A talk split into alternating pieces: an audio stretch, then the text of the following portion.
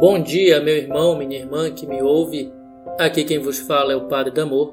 Seja bem-vindo ao nosso canal A Fé Católica Explicada. Mais uma vez estamos juntos nesta quarta-feira, dia 11 de maio. E mais uma vez vamos refletir sobre a maravilha que a palavra de Deus nos traz hoje. Meus irmãos, no Evangelho de hoje, Jesus afirma que vê o mundo como luz, para que todo aquele que nele crê não permaneça nas trevas. De fato, irmãos, se não deixarmos Jesus fazer parte de nossa vida, essa nossa vida acaba por ser envolta em trevas. Que trevas são essas?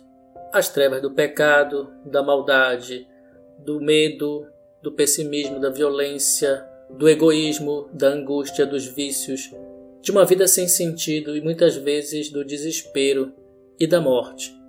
O mundo em que vivemos vive envolto em trevas e padece de tantas coisas absurdas e dolorosas, porque, em geral, esse mesmo mundo rejeita a luz que vem de Cristo.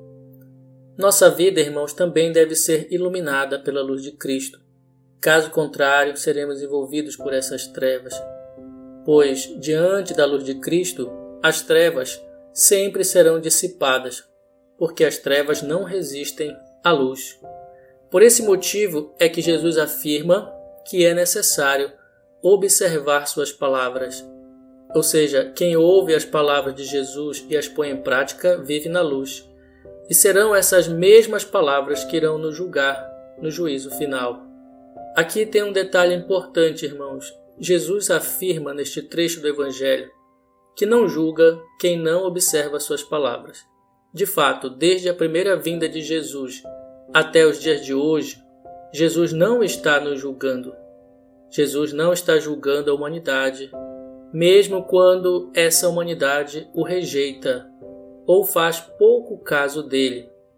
Desde a primeira vinda de Jesus, na verdade, estamos vivendo o tempo da misericórdia. Ou seja, Deus está derramando abundantemente a sua misericórdia sobre o mundo, sobre todos nós. Isso quer dizer, meus irmãos, que esta vida presente é o tempo de aproveitarmos a misericórdia divina. Só temos esse tempo. Esse tempo agora é o tempo de nos arrependermos, de nos convertermos. É o tempo de aceitarmos a boa nova de Jesus é o tempo de vivermos a fé em Jesus de maneira plena e total. O tempo da misericórdia é agora, meus irmãos. O tempo de conversão é agora. Talvez seja essa a mensagem que o mundo não entendeu, que muitos cristãos ainda não entenderam, que muitos católicos ainda não entenderam, porque Deus está derramando a sua misericórdia. Isso se deu desde a entrega de Jesus na cruz pois depois da morte virá só o juízo divino, onde não mais teremos como arrependermos ou como convertermos-nos de nossos pecados. Irmãos, Jesus insiste em dizer que os mandamentos de Deus nos darão a vida eterna. E é essa a mensagem que temos que ter bem clara em nossa mente. Deus não quer nos condenar e nem nos perder, e nem tampouco roubar a nossa liberdade. Se ele insiste em dizer que devemos seguir seus mandamentos, é porque nos ama tanto que não quer perder nenhum de nós.